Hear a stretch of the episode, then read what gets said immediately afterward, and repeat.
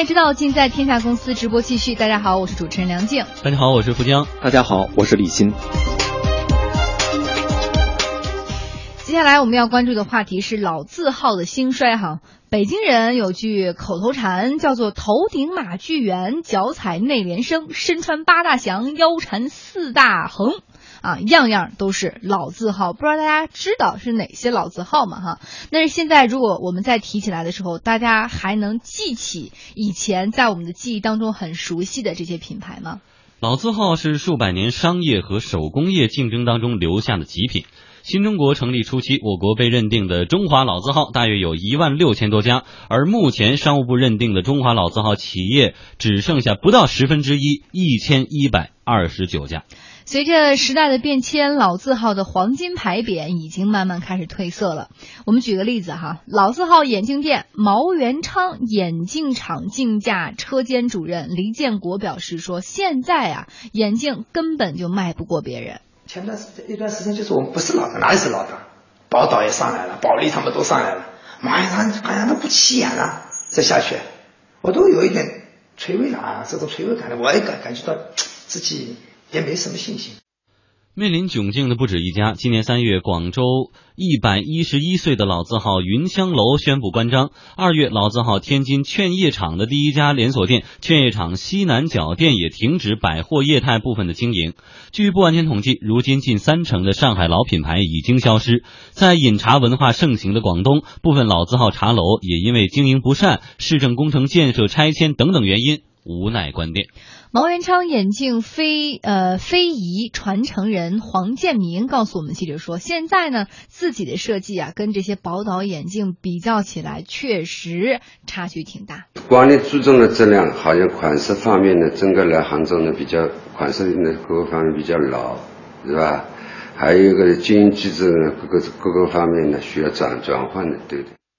记者了解到，此前在山西等地的一些老字号，由于修路或者扩建、更改店铺地址，大众心里呢便被主观的认为东西和产品也改变了，于是去的人就越来越少，老字号的生意大不如前。面对无奈，也只能选择关张了。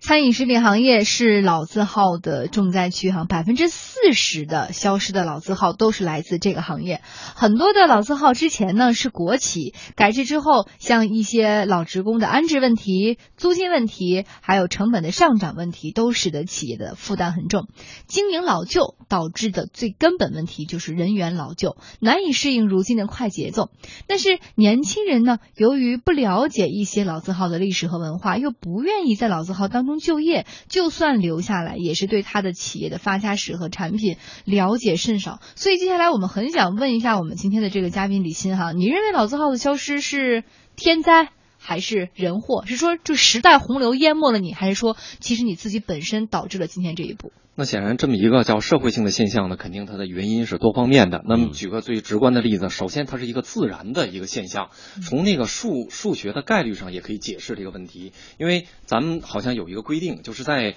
呃商务部门认证老字号，它有一个年年那个就是那个叫经营年限，就是五十年以上。你才能去认证是老字号，那就有一个存量的问题。你想想啊，咱们现在的这个就市场化、多元化市场化是从改革开放开始的三十多年，那就意味着现在改革开放以后涌现了大量的新的这种品牌服务，对吧？这些呢，现在离它到老字号的这从年限上还差得很远，那就是至少还差十年。但是呢，原有的老字号存量就那么多，所以在这个直观上看，你就会发现存量的越来越少，新的补充不上。你只能减不能加。哎，新的它还有十年的距离，至少还有十年的距离，这是客观。当然，那个从它的内身的呃叫经营机制上也有很多原因，也可以举几个例子。你比如第一个啊，其实老字号在国外也很普遍，嗯，所有咱们耳熟能详的有大批在国外的这个品牌都是老字号，甚至都是一期多少年。比如说人头马。嗯，人头马它的那个这个这个企业创立是一七一几年吧，然后可口可乐一八多少多少年，包括手表浪浪琴啊，包括各种小牌，咱不说。你看，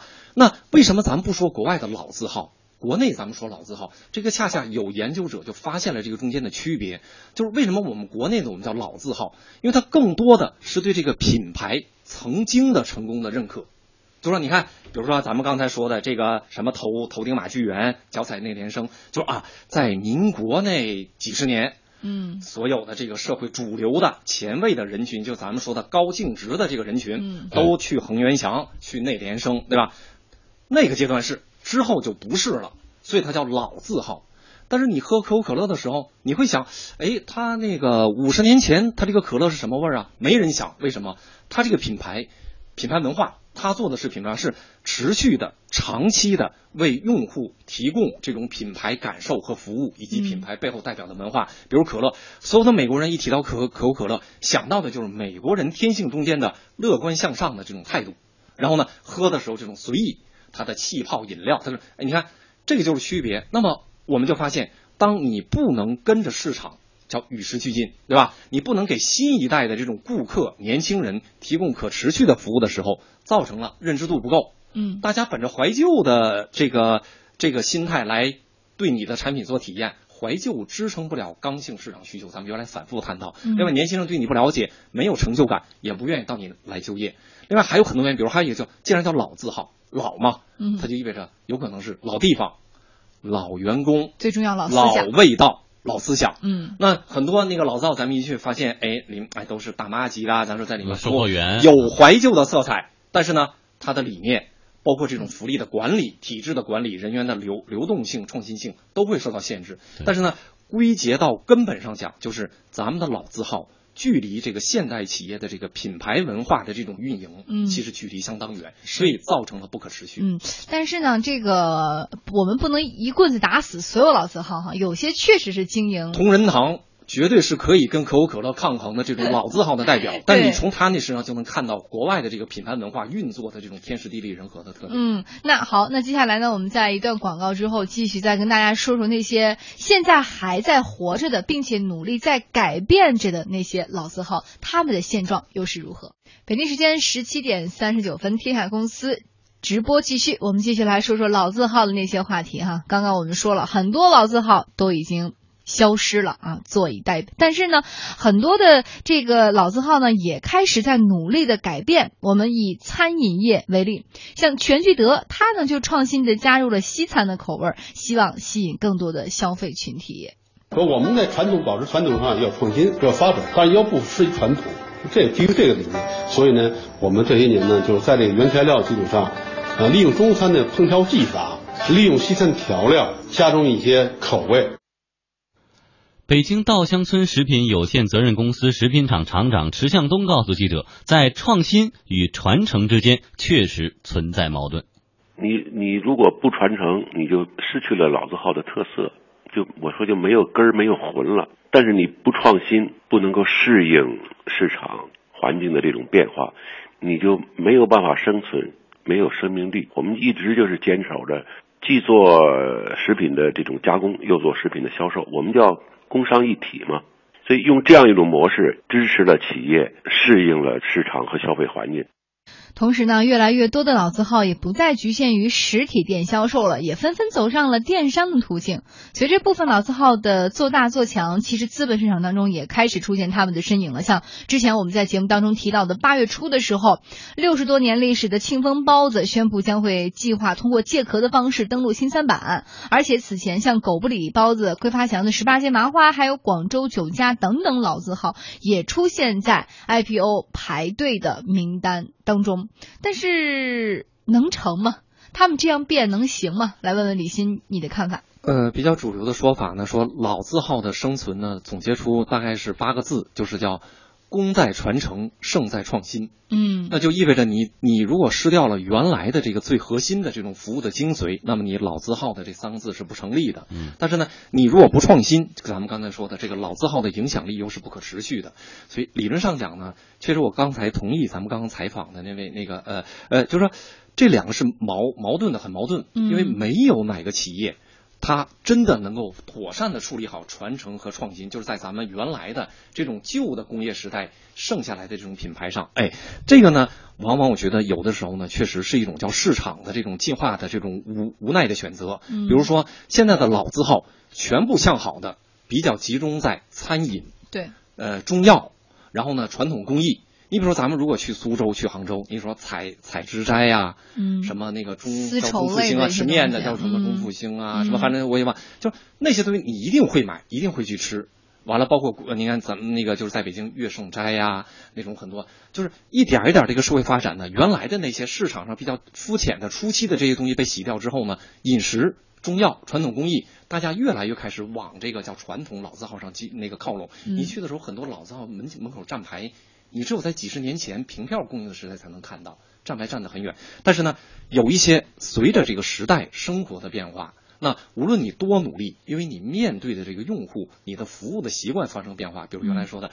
原来做火柴的，嗯做肥皂的，是做一些那种，哎，那你这个生活中间这些符号已经都没有了，使用场景都你无论多努力。哎，嗯你只能说我借用这个，能不能借用这个名头，让我在新的这个品牌推广的过程中平台较高。那么只能采取这个选择。那这选择走到一定程度之后呢，所谓传承呢，一点一点就被弱化了。嗯，另外我还觉得还有一个细节或者一个角度啊、你说到这个传统工艺，比如说做景泰蓝呢，做花丝镶嵌的这个，它依靠依靠这种老师傅的老手艺，确实新的力量想加入进来很难，因为你手底下没有会这个活儿的人，对是吧？老字号它就有它的优势，但是你说你原来一个做开眼镜店的老字号。那现在的这个做眼镜的，它门槛又不高，又不需要什么技术，人家的理念再比你新，然后这个运作再比你好的话，是不是老字号这也算是一个自然的淘汰的过程？特别再加上，然后呢，它的机制、灵活性，包括它还要背着老字号的这种，比如说老员工啊、老体制的这个一定程度的负担，嗯那它转型理论上讲灵活性会更低。那你觉得怎么改、怎么转，在目前的这个环境当中是适合这些老字号的，能够杀出一条新的路子来？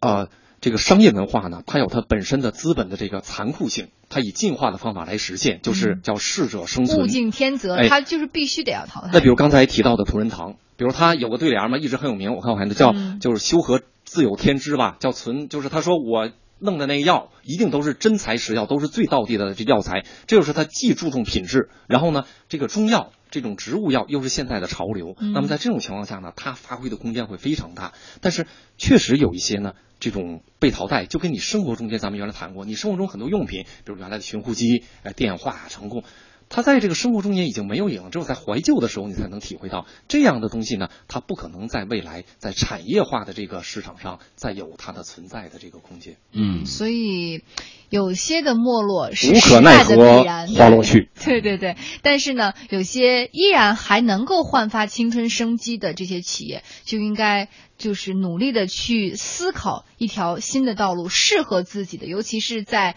传统和创新之间，怎么去寻找一个平衡点。我们也会持续为大家关注这些话题哈。